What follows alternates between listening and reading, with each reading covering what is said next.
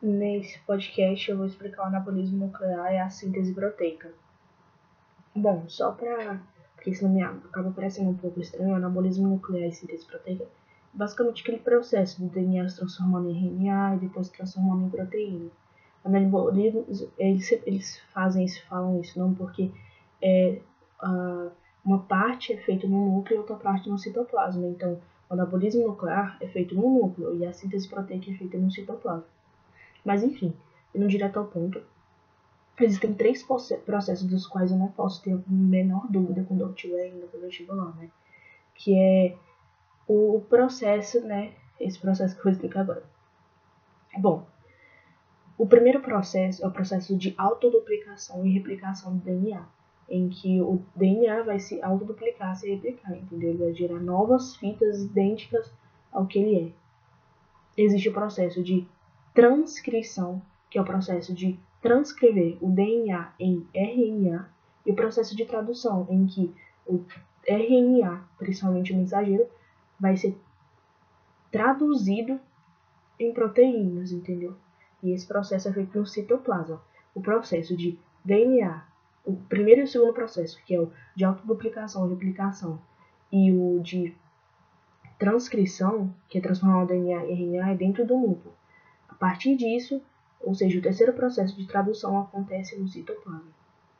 Bom, partindo desse princípio, é, agora indo mais aprofundadamente para cada processo, a autoduplicação ou replicação, ela acontece assim. No DNA, o DNA ele fica enovelado no núcleo, né? Ou seja, ele é um emaranhado de coisas lá.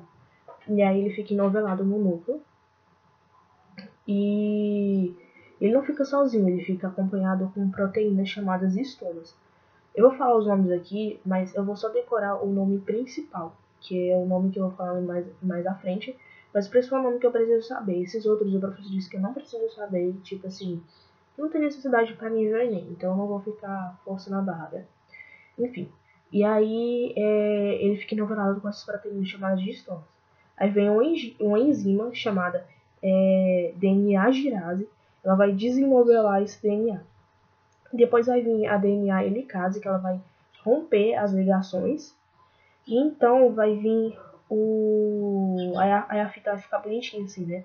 Aí vai vir o DNA polimerase. E esse eu preciso saber. É uma enzima chamada DNA polimerase, em que a partir do DNA vai ser formado, é, ela vai formar a nova fita, o novo fita de DNA, né? Ao final do processo vão ser geradas duas novas fitas de DNA.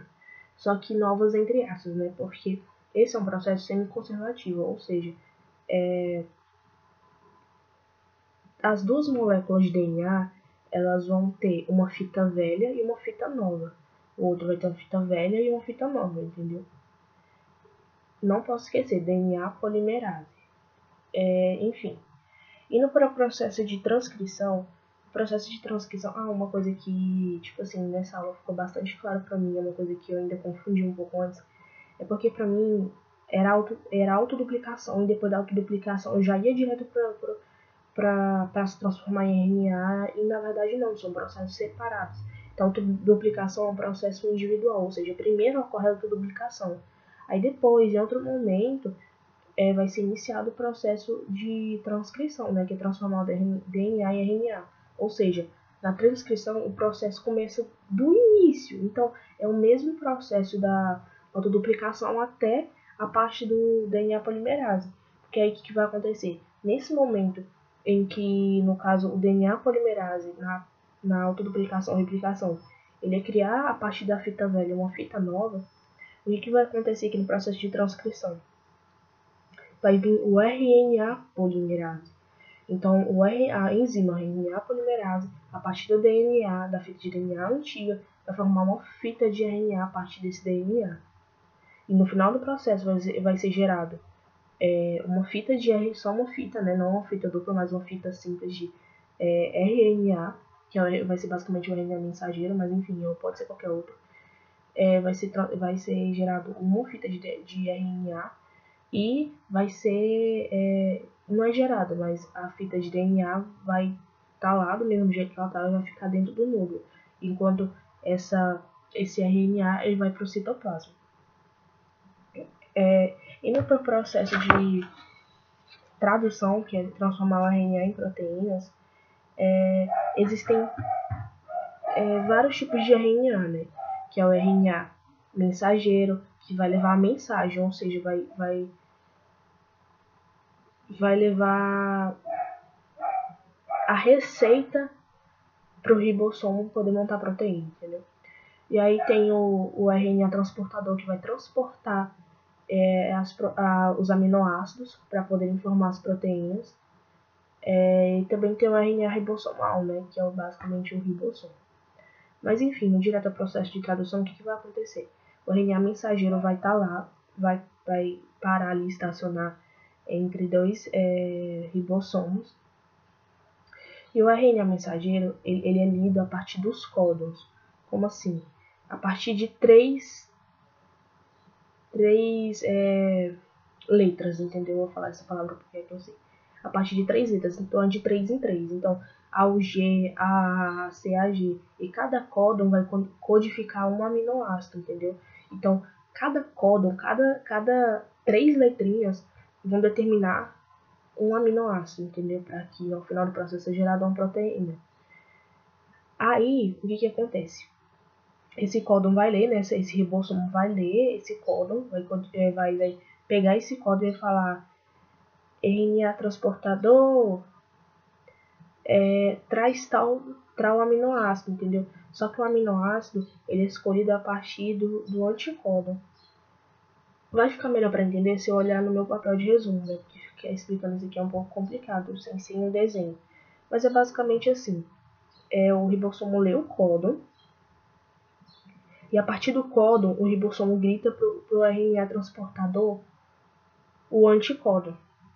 Aí, a partir do anticódon, o RNA transportador vai trazer a proteína, o aminoácido para que no final do processo seja gerada a proteína, entendeu? E aí no desenhozinho dá para entender melhor. Ao final do processo vai, vai sobrar os, os ribossomos livres, né? Então, porque, tipo assim, eles não são consumidos no processo, obviamente, eles são...